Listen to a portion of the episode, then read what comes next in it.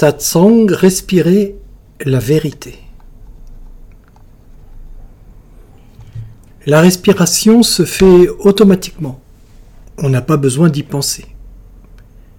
Avoir conscience de sa respiration, ça changerait quoi? C'est là tout le propos de la spiritualité.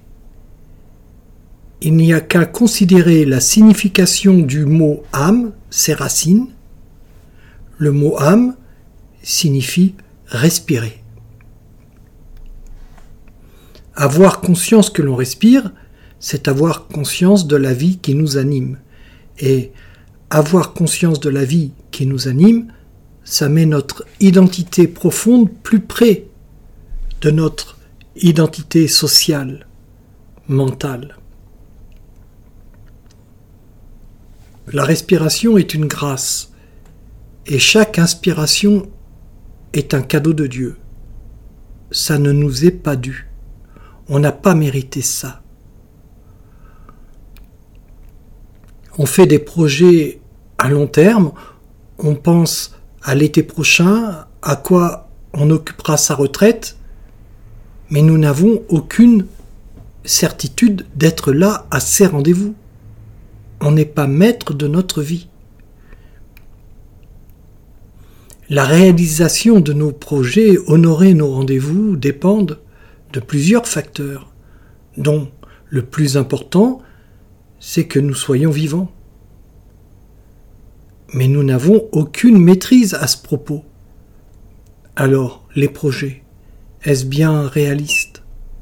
Je plaisante car après tout, un projet n'est pas obligatoirement réalisé. Jésus de Galilée a parlé de ça en disant, ouvrez les guillemets, il était un homme riche qui possédait une grande fortune. Il dit J'utiliserai ma fortune pour semer, récolter, planter, afin que je remplisse mes greniers de fruits, en sorte que je ne sois pas privé de rien. Et cette nuit-là, il mourut. Celui qui a des oreilles, qu'il entende. Fermez les guillemets. Luc chapitre 12 versets 16 à 20.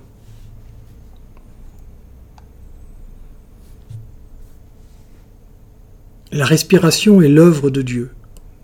Comme il est dit dans la Bible, ouvrez les guillemets, L'Éternel Dieu forma l'homme de la poussière de la terre, il souffla dans ses narines un souffle de vie, et l'homme devint un être vivant. Fermez les guillemets.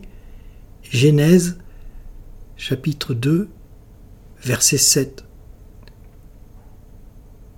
Ou encore, ouvrez les guillemets, s'il, entre parenthèses Dieu, ne pensait qu'à lui-même, s'il retirait à lui son esprit et son souffle, toute chair périrait soudain, et l'homme rentrerait dans la poussière.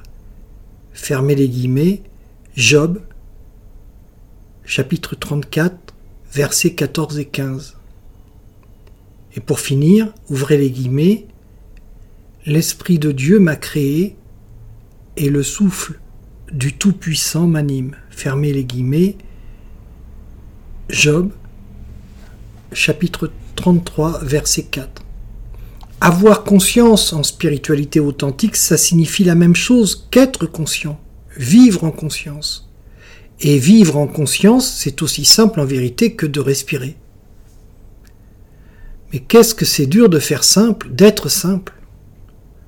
Une âme dominée par la confusion du multiple, entre parenthèses la dualité, n'aime pas l'unité et la simplicité. L'unité et la simplicité, elle nomme ça l'ennui. On ajoute souvent au mot ennui l'adjectif mortel. On parle d'ennui mortel. Les habitudes qui devraient rassurer sont traitées comme des ennemis. Quand l'homme prend l'harmonie et la paix pour de l'ennui, l'amour pour le stupre et le bien pour le mal, c'est qu'il ne vit pas en conscience. Souvent, il a des problèmes avec la respiration, d'ailleurs. L'observance de la sadhana, la pratique des trois piliers et la référence à la gya font que l'on considère l'existence du bon endroit avec le bon point de vue. C'est quand on a un bon point de vue que l'on est capable de se repérer. Sinon, on est perdu. C'est comme ces installations d'art où les objets semblent réunis, amassés au hasard, et qui, quand on les regarde du bon point de vue, ressemblent à quelque chose. Par exemple, un tas d'objets divers semblant posés n'importe comment, regardés depuis un trou percé à travers un panneau représente le visage d'une personne. L'existence est ainsi. Vue d'un mauvais point de vue, elle ne ressemble à rien. Mais depuis le bon point de vue, elle prend tout son sens. La vérité se voit depuis le bon endroit. La vérité dont je parle n'est pas le contraire du mensonge. La vérité dont je parle est l'essence de tout, qui a tout créé, et que rien ni personne n'a créé.